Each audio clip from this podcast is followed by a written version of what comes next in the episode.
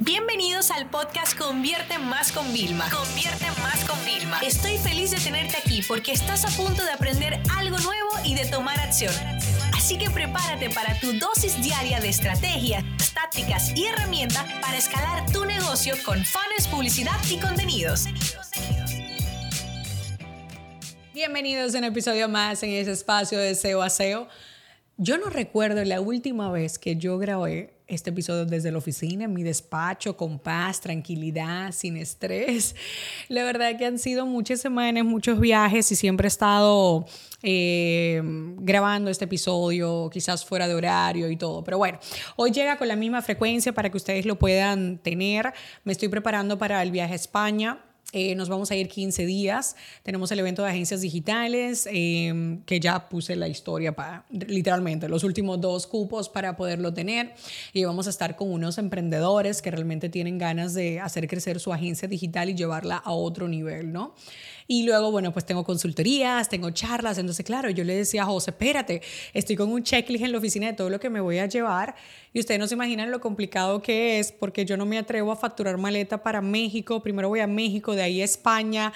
Entonces lo tiene que llevar él y él viaja con la niña solo. Bueno, dramas de, de ser empresaria, de ser una comunicadora y ser speaker, ser consultora, tener todas estas facetas, ¿no? Que uno tiene, pues lleva como que más logística de la que parece, ¿no? Pero aquí es donde yo vuelvo a recordarle lo importante de delegar, lo importante de confiar.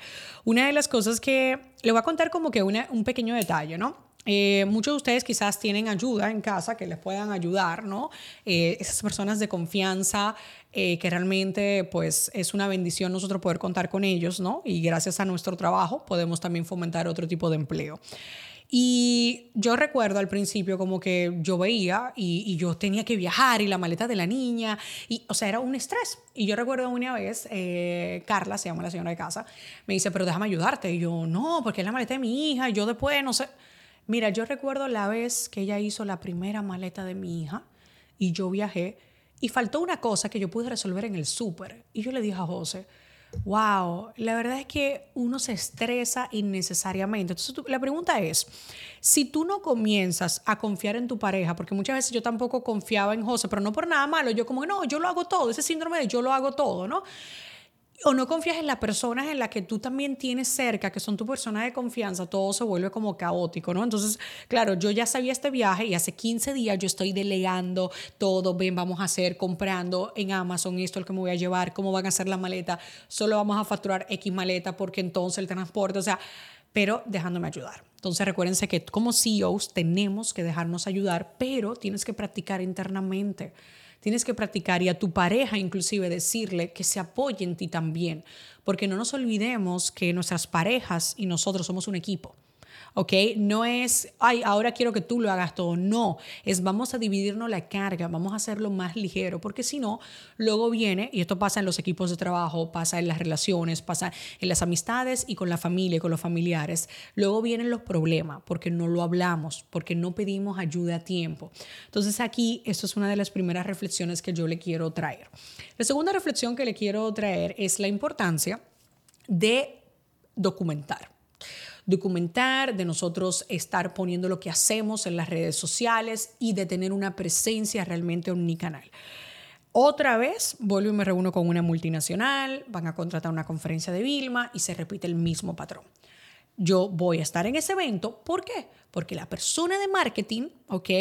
Me tuvo que pichar, o sea, internamente, y luego hicieron una investigación sobre mi marca. Ojo a esto lo que te voy a decir. O sea, no fue suficiente que esa persona eh, me propusiera, sino también que luego me investigaron. ¿Por qué les digo esto? Porque es importante el tema, el tema del contenido y les voy a explicar ahora la estrategia que voy a hacer de dividir más la parte de negocios, emprendimiento, de la parte de marketing. Yo jamás tengo planificado por ahora soltar mi parte de marketing. ¿Por qué? Porque esa muchacha no me hubiera podido proponer si yo no educara de forma gratuita en temas de marketing. Entonces, mis pilares, para que ustedes lo tengan en cuenta, van a ser todo el tema de tendencias, funnel, social selling, contenidos, ¿vale? Y publicidad de vez en cuando, porque José cada vez está trabajando más esa área, que la va a impulsar, él es que está regrabando todo el curso de nosotros, yo voy a hacer solamente una parte. Pero luego hay una parte de negocios, de emprendimiento, que es en, el, en la categoría en la que he decidido más meterme, porque yo sueño con hacer un business master el de Tony Robbins, pero para emprendedores en español y compartir cómo nosotros hemos podido diversificar, ¿no? O sea, como que esta comunidad que ustedes me escuchan de CEOs, llevarla al mundo real, ¿sabes? O sea, para poder ayudar. Entonces, como que tengo que empezar a dividir, ¿no? Porque muchas veces una de las cosas que a ustedes más les ha gustado de este podcast es que es los viernes o los sábados cuando llega tarde, ¿no? Entonces está dividido, pero ahora también voy a tener que dividirlo por canales. Y de verdad nunca he estado de acuerdo en tener múltiples canales de una sola marca o múltiples canales de una marca personal, pero les voy a explicar ahora por qué es importante. Con el dolor de mi alma les digo que después de luchar contra todas las redes sociales, la realidad es la siguiente. Todo YouTube, TikTok, Instagram, todas las plataformas que tienen un componente de algoritmos de viralidad que promocionen el contenido independientemente de tus seguidores, y eso pasa en YouTube, pasa en TikTok y también pasa en Reels, le gusta que una cuenta solo esté enfocada en una temática. Y punto.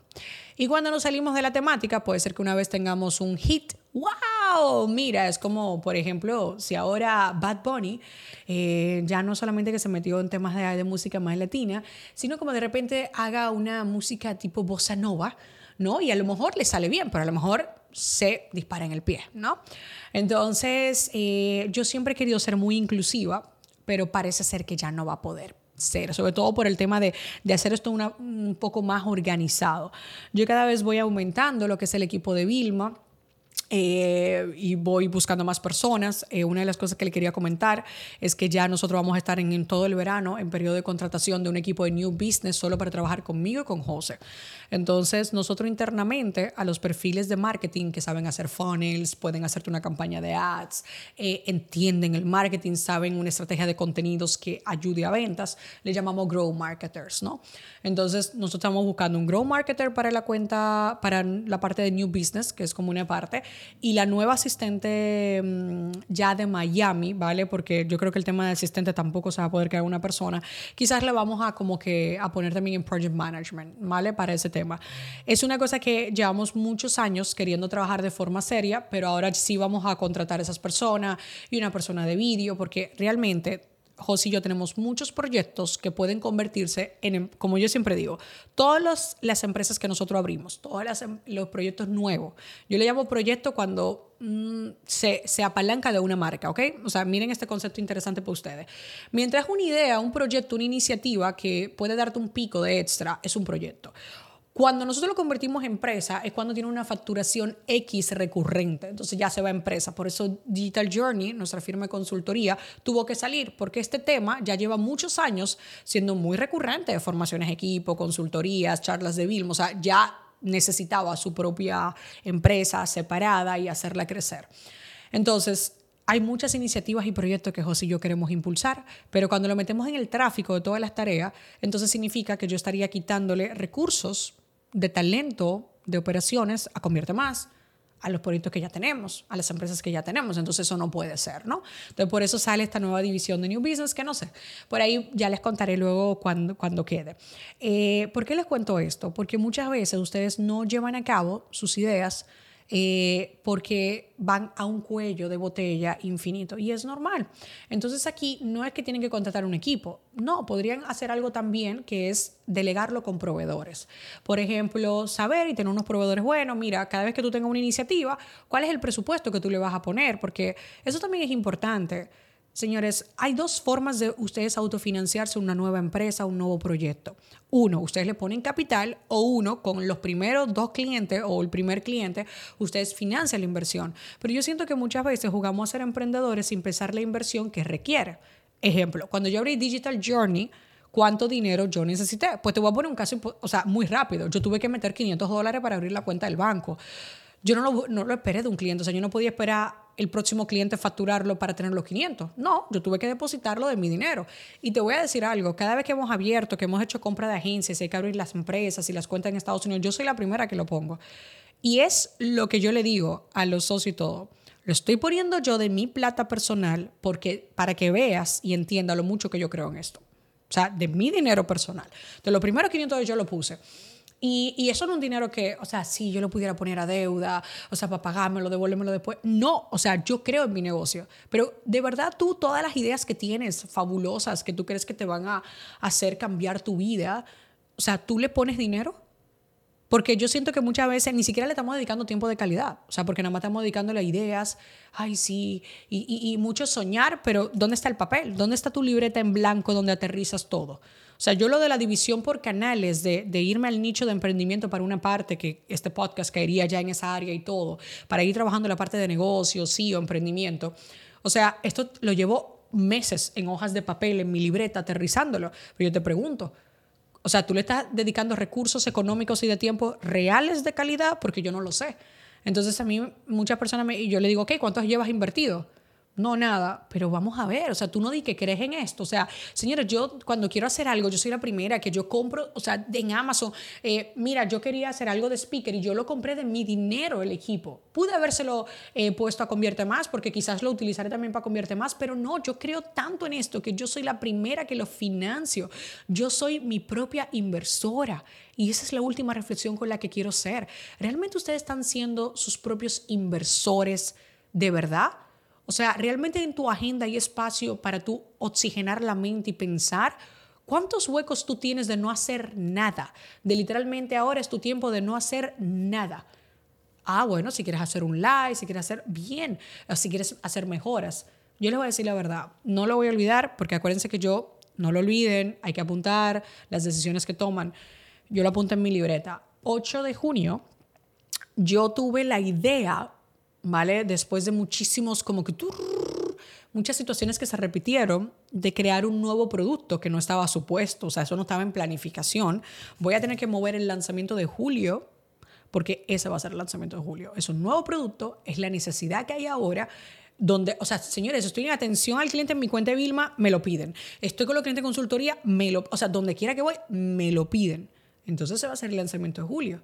Y yo el 8 de junio, yo le dije a mi esposo, Hoy literalmente fue un día de siete o ocho cifras y él me dijo, ¿sabes qué? Es verdad. O sea, yo junto con mi equipo directivo diseñamos un producto nuevo, una solución nueva que puede representar para nuestra empresa siete u ocho cifras, cuidado, un solo producto, ¿vale? Sí, una sola formación. O sea, así de sencillo. ¿Por qué? Porque yo no lo estoy limitando nada más para darlo en online. Mm, también tiene una, la, la versión que puede ser para certificación. No, yo no me estoy limitando ahí. Yo te estoy diciendo que esto puede llegar a corporativos, a que nos vayamos a hacer entrenamientos corporativos fuertes por todo el mundo para hacerlo.